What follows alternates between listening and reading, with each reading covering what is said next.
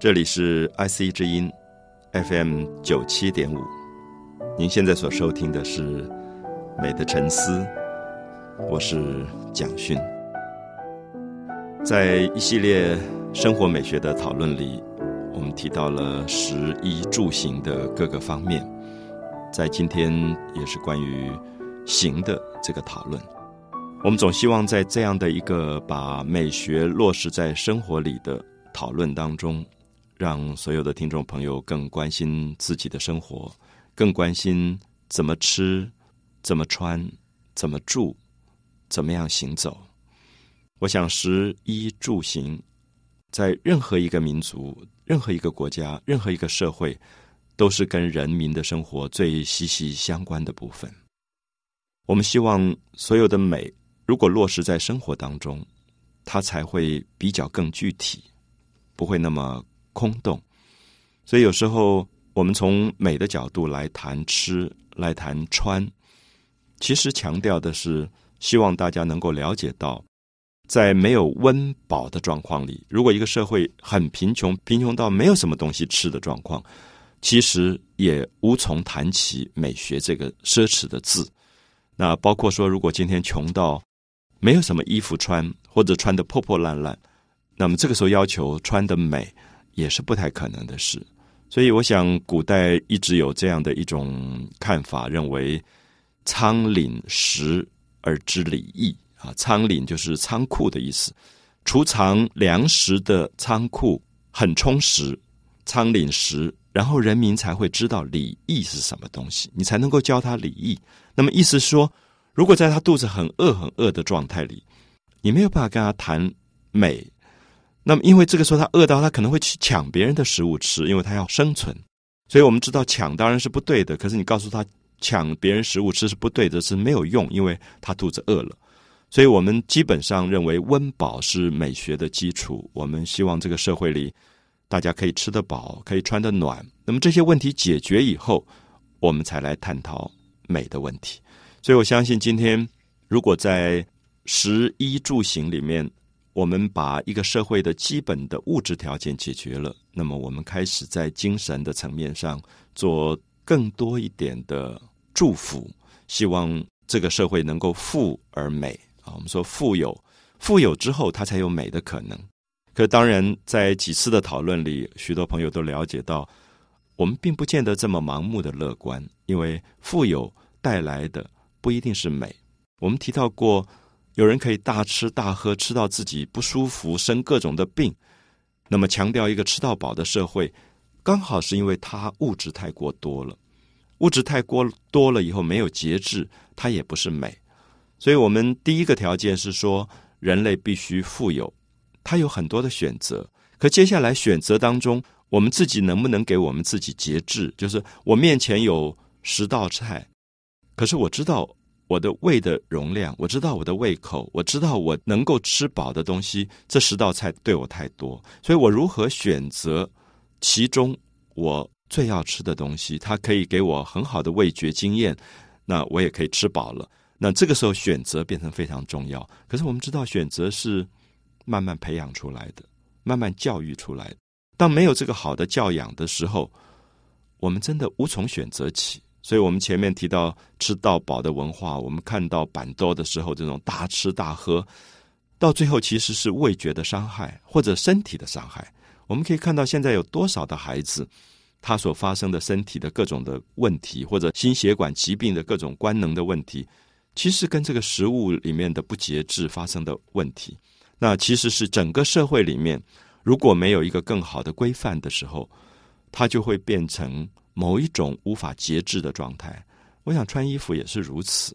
我们今天有很多机会去选择了，可是到底我要决定我穿哪一件衣服，以及一件衣服可以我跟我在一起多久啊？比如我常常跟很多朋友提到，我常常很眷恋我的旧的鞋子，因为一个鞋子刚买来，其实总是有点磨脚，有点打脚，你要涂点肥皂，涂点蜡在脚后跟的部分，它才不会那么不舒服。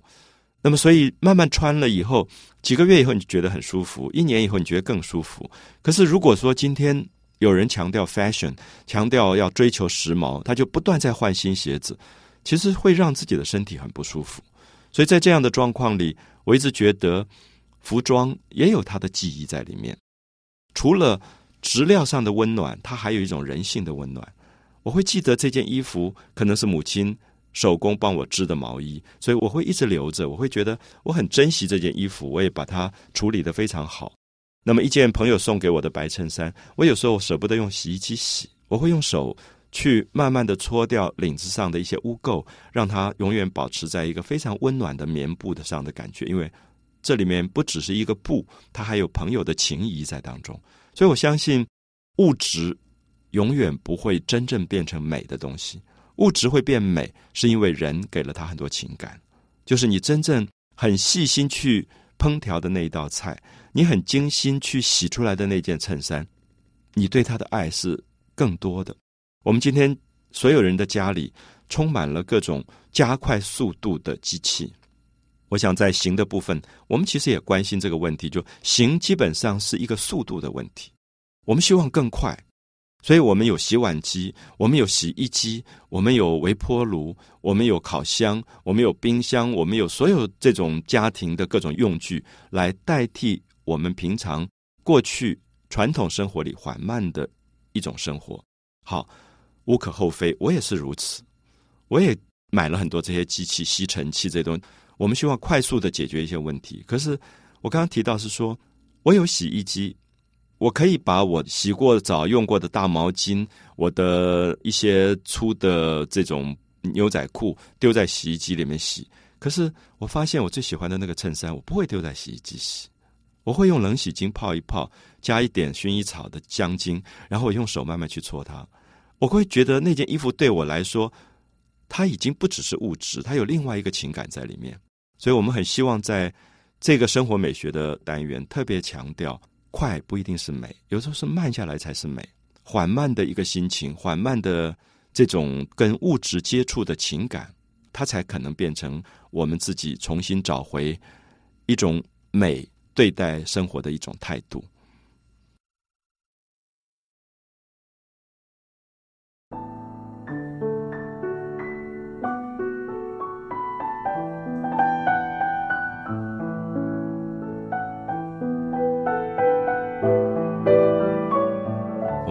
生活美学里，希望跟所有的听众朋友一起来检查我们自己生活周遭里所有跟我们。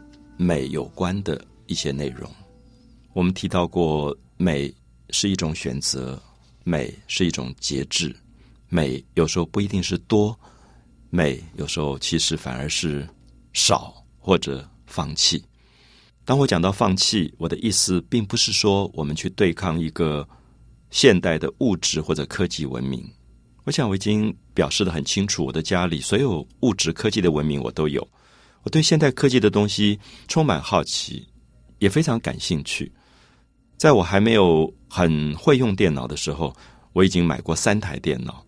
那有时候觉得单纯是因为电脑实在是太可爱了，长得那么漂亮，那造型的设计这么好，我就会买回家里来。所以朋友常常笑我对科技的东西这么有兴趣，我会买一个 PDA 摆在家里玩很久。那最近又有一个 iPod，因为我觉得机器带来很多方便。就是过去你会觉得一个录音机可能录的东西这么少，可是一个 iPod 它可以二十 Giga 可以容纳这么多的东西，可能一万首歌都可以录在里面。你会觉得现代的物质科技文明带来真的是非常非常方便。可是同时，我希望要谈的是说，我觉得我的快乐跟幸福在于，当我在一个 iPod 里面录了一万首歌，可是我知道有哪几首是我最喜欢的，而且很有趣，我发现。我常常听的可能就是那几首，它在我的生命里面有非常复杂的记忆，可能是妈妈教我的一个儿童时代的歌，可能是我在读中学的时候学的第一首英文歌《猫王》的什么什么，或者我高中的时候常常跟朋友们出去玩的时候听的 Beatles 披头士的一首歌，或者我到法国去有一次听到的台湾男生社的男管，就有几个音乐是在我的生命里面有非常深的记忆的，它会变成我常常去找出来去听它。所以我还是要强调说，美应该有很多选择，可是到最后，美是一个我们自己非常清楚而确定的选择，所以它不会在一个多到无从选择的状态。一个人面对这么多的物质，最后无从选择的时候，他会产生一个慌乱的状态，而那个慌乱的状态刚好构成的是不美的现象。所以，我想回到生活里面来，大家可以了解到，我当然有一个微波炉。如果我工作很忙的时候，我用它来热一些东西，它非常快，它可以一分钟就把一个东西就热好了。它非常的方便，我可以使用它。可是如果今天我知道周休二日，我这两天不出门，我在家里，那我为什么一定要用微波炉？我有一个陶做的锅，那个锅里面是用铁胎的，价格蛮高的一个锅。然后我会发现，它炖出来的菜永远比微波炉好吃，因为它可以用小火慢慢去炖东西的。好，这个时候我需要时间，我觉得那个时候我去蹲那个东西，对我来说是一个艺术品。所以我常常建议很多的朋友是说。很多人认为，因为他是工作很忙，然后生活非常贫乏、非常单调，所以他要去学画、学音乐、学艺术上的东西，可以调剂他的性情。可是我不知道我下面的建议会不会是不同的。我的意思说，好好为自己做一盘菜，其实跟画画是一样的。你在料理里面得到的，跟绘画里的料理是一样的东西。你把那个姜买来的一个最嫩的嫩姜。你在切它的时候，你完全可以感觉到姜的香味，那种新鲜释放出来的香味。你用一个刀子可以把它切到非常薄的片，然后再切成细细的姜丝。那个姜丝用醋浸泡了以后，它能够用来做很多料理的材质。那么它跟微波炉做出来东西当然有所不同。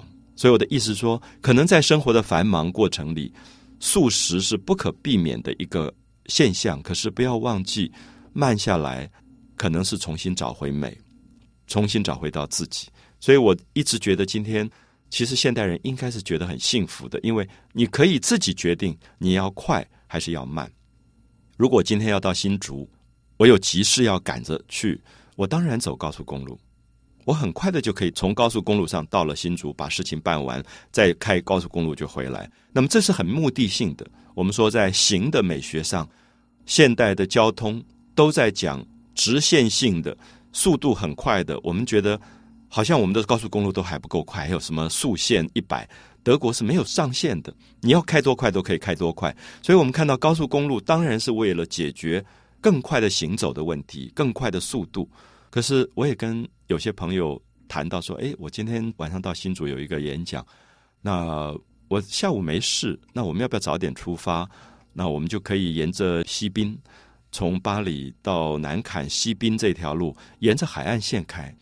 那其实它没有慢多少，可是我会觉得在过程当中，我还可以停下来，在香山的海边停一停，啊，看一看夕阳，然后再到新竹科学园区。我忽然发现，这个速度是我自己可以控制的。我相信美，是因为你有两个选择都有，你就有美的选择了。如果我们只有其中的一种，它没有美的选择。比如说，我假设没有高速公路，我要到新竹，我可能一开开车要开三个小时才能够到弯弯曲曲的路。那个时候你急得要死，你谈不到美。可是今天我觉得，我可以确定我在一个小时的开车高速公路通畅的状况，我就可以到新竹。我有这样的选择。可是我决定，我早一个小时出门，我可以用两个小时在西滨海路上慢慢的开。看一看红树林，看一看海边的浪涛，看一看黄昏，然后到新竹科学园区。这个时候，我其实产生了生活里的美。可是这个美是因为我有选择，所以我常常告诉很多朋友说，美的基础在于你有选择。可是不要忘记你有选择，因为如果你觉得台北新竹之间只有一条高速公路，你就没有选择了。这个时候，你的生活可能会变成被受制于高速公路。你会变成高速公路的奴隶。不要忘记，也许你十次来往于新竹、台北之间，你可以有一次试试看走西滨，而不一定要走高速公路，走省道。然后你看到的景象是不同的。那我常常跟朋友说，人生从诞生到死亡，如果是一条高速公路，我宁可走西滨，因为我觉得人生如果只有一次，干嘛这么快把自己开完？那我觉得我可以慢慢的走。每一个过程，每一分每一秒，我都可以停下来做一点观看，做一点欣赏。人生是一条可以不断停下来、缓慢的行走的一条路，不是一条快速的高速公路。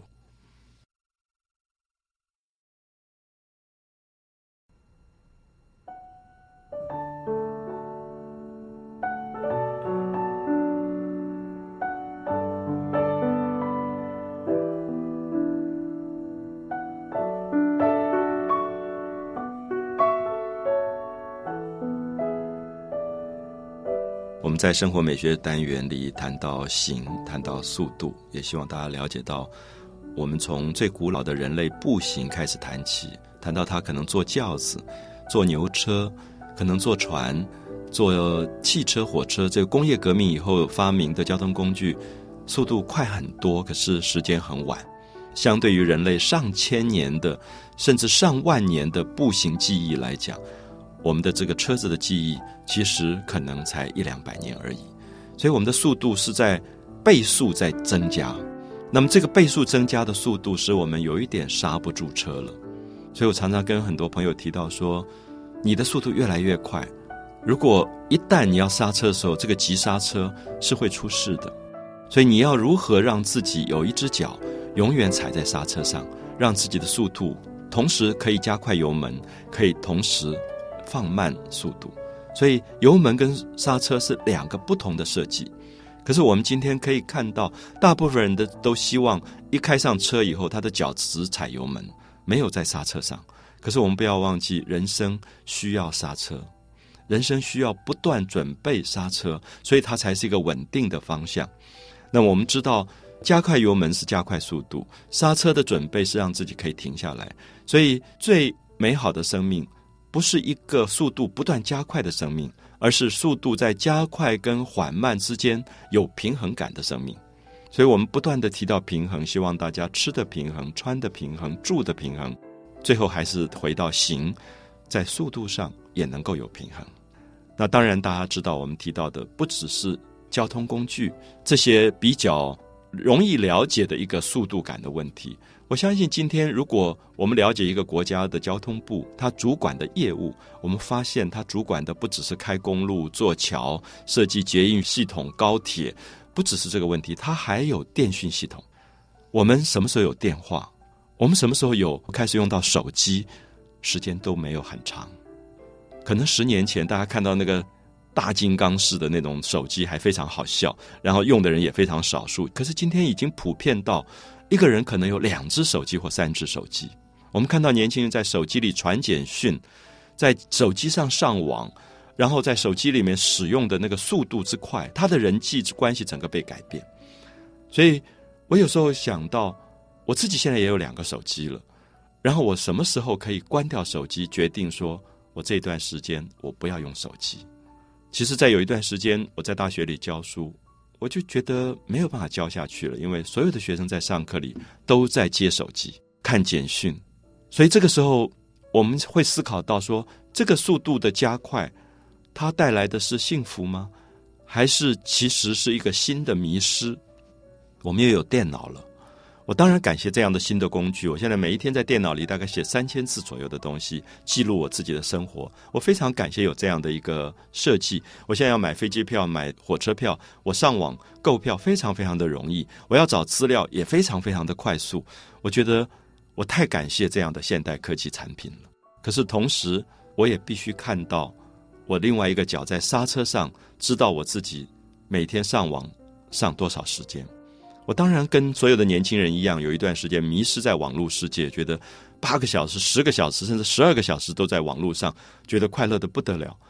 可是有一天，我知道我有一个学生视网膜剥离，发生这么严重的视觉上的问题，医生跟他说：“你每天上网的时间不能超过五小时。”他停不下来了，他的身体整个出了问题。那我也知道有人每天戴着一个耳机在听音乐，他的听觉。这个听障的情况也非常非常的严重，因为我们知道感官是有极限的。这个感官你不断的刺激它，最后它就会变成递减的效果，最后变成麻木。所以我想这样的状况里，是我一直强调，在行的部分，最后的美学规则其实是踩刹车，永远要给自己一个准备，是踩刹车的准备。所以你可以加快油门没有错，可是另外一只脚不要忘记准备踩刹车。所以你的生活会有一个进跟退之间的平衡。我们有一个成语，大家都记得，叫做“进退失据”。往进也不是，退也不是，已经失去了平衡，失去了依靠的状态。那我觉得现代人可能常常在这样的状态里。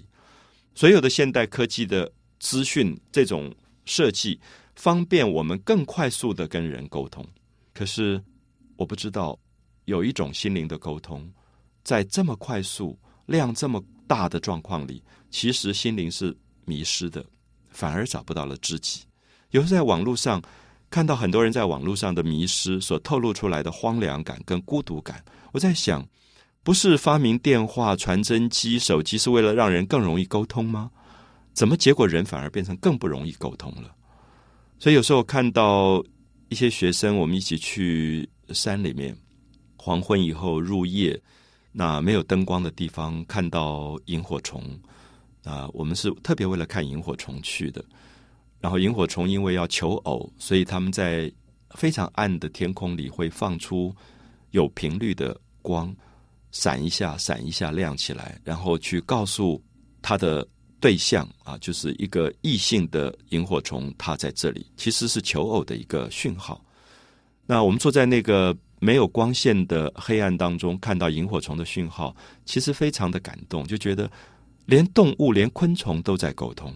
都在告诉别人说：“我在这里，我需要一个朋友，我需要一个配偶。”其实这个时候，我的感动是我忽然看到那个手机没有关掉的学生，他上面的亮光竟然跟萤火虫的亮光这么像，隔几秒钟闪一下，隔几秒钟闪一下。如果大家有机会，你试试看，在一个没有灯光的黑暗里看你的手机，那个手机上的亮光，绿色的亮光，其实就像萤火虫身上发出来的光。我忽然觉得。有一种人的孤独，就是原来手机是为了沟通的，可是是不是它真的帮助你沟通了？所以到最后，并不是这个手机的设计，而是手机的内容的问题。我现在常常接到很多的简讯，是一个学生同时发给很多人的。那我常常在想，我们可以同时发给很多人。我在网络上打完一封信，我可以同时 email 给好多人。我在把通讯录里面做一个城市设计，我就可以把这封信发给一千个人、两千个人。我现在收到很多这样的信，有许许多朋友说：“哎呀，真糟糕！现在好多垃圾邮件。”所以他上去收自己信件的时候，第一个就 delete，一直删除，一直删除，他要删除很多的东西，甚至封锁。所以这个时候你会感觉到，因为量的扩大，因为时间的加速，结果反而失去了人跟人真正可以沟通的可能性。那有没有可能，我们也在网络上踩一下刹车？就是。这个现代的工业的文明，这个科技的文明带来的，不应该只是方便，同时应该有更深的内容。有没有一封 email 会让我们真正静下来看久一点？看完以后，甚至把它列印出来，觉得好久没有看到这么美的一封信。还是我们每次看完就删除，每次看完就删除，到最后，如果一直在删除的状况，人的沟通都没有办法真正留住长久的东西了。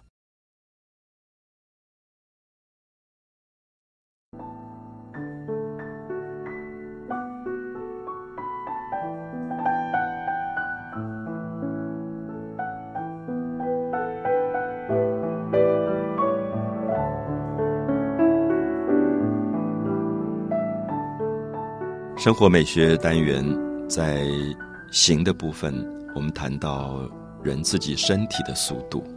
自古以来，人一直渴望它的速度越来越快，所以在古老的神话里有嫦娥奔月，有哪吒踩在风火轮上，都是幻想出来的速度。可是今天人类真的可以登陆月球了。今天人类的这个汽车、人类的火车这种。快速度的交通工具大概比哪吒的风火轮速度还要快。我们还发现，人类过去对速度的幻想，今天都成真了。这个美梦成真带来的，当然一定有它的幸福感。可是不要忘记，人类的为难在于幸福感的同时，也有失落感。我不知道大家会发现很有趣。我常常在想，人最幸福的时刻，会不会是在梦想还没有达成之前，对梦想还充满了希望的时刻？我发现好多的朋友在梦想完成之后，其实有很大的破灭跟失落。有一个在医学上的朋友告诉我说，有一种病叫产后忧郁症，就是一个孕妇在怀孕的过程其实有很大的喜悦，因为她的身体里面在酝酿一个新生命。可是，在生产过了以后，会有一个段落，会觉得自己身体里面忽然空了，它叫做产后忧郁症。那我第一次听到这个名称的时候，觉得。好像这个产后忧郁症，我自己经历过。我觉得并不是经由怀胎或者孕妇的生命经验，而是我在每一次渴望，尤其是过度激情的渴望一个事件发生的时候，这个事件真的发生，真的如预期中发生的时候，我会产生一个失落的、破灭的这种荒凉感。所以我相信，今天在人类的科技的过程当中也是如此。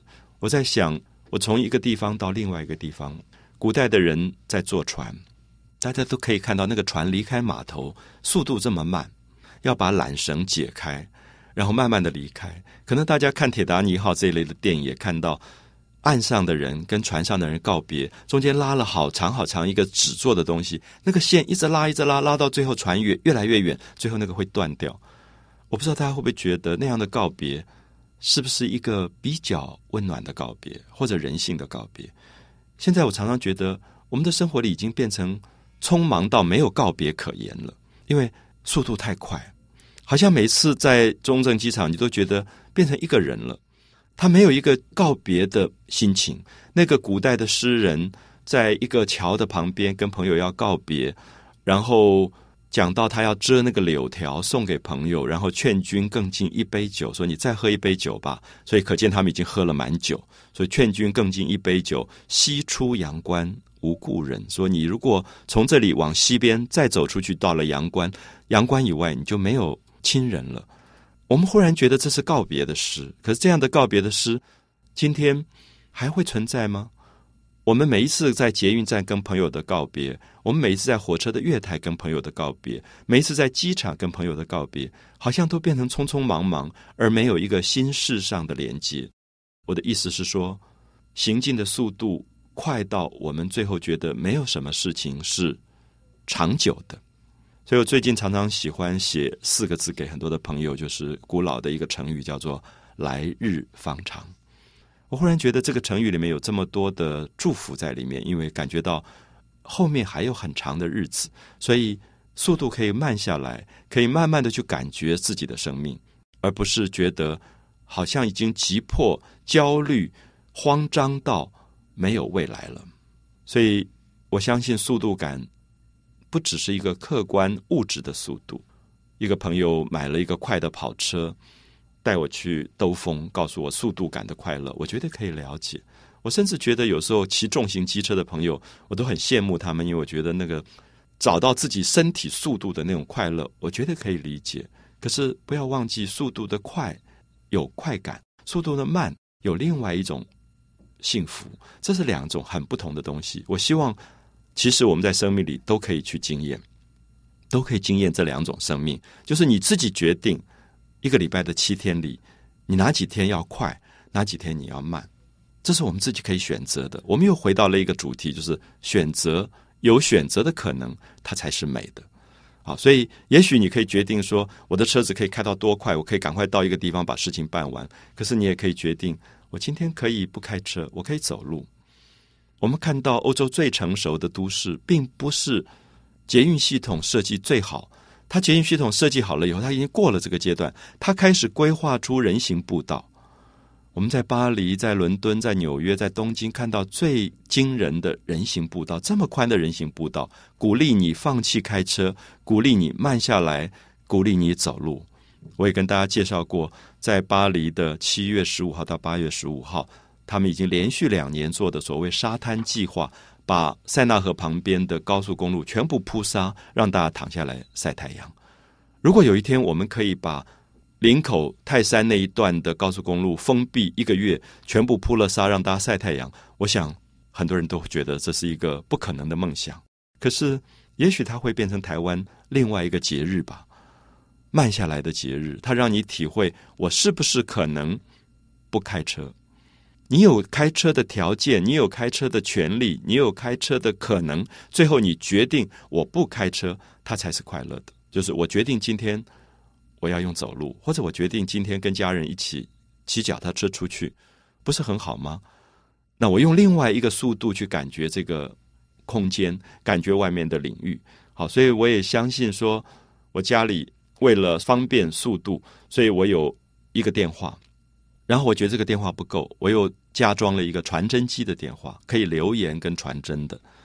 那我同时又有两个手机，然后我上网又可以有很多 email 的这个通讯的方式，我有这么多跟别人沟通的方式。这个时候，我回来问我自己，在这么多的沟通当中，有没有三个或者五个是我的知己？在我最忧伤的时候，我可以跟他谈话；在我觉得最孤独的时候，我愿意把心事告诉他。那这个时候，我会发现，我要的不是速度的快，反而可能是速度的慢。所以在食衣住行这样的生活美学的单元里。我们还是希望总结，让大家了解到，不要忘记“忙”这个汉字，一边是心，一边是死亡。当心死亡的时候，它就是忙碌的状态。所以，不管在任何速度加快的状况里，都不要让自己是忙，因为忙是一个心情的状态。所以我才会强调，我们应该一个脚在踩油门上，另外一个脚永远准备刹车。所以你才会有一个平衡，你的生命才有停下来爱他、欣赏他的可能。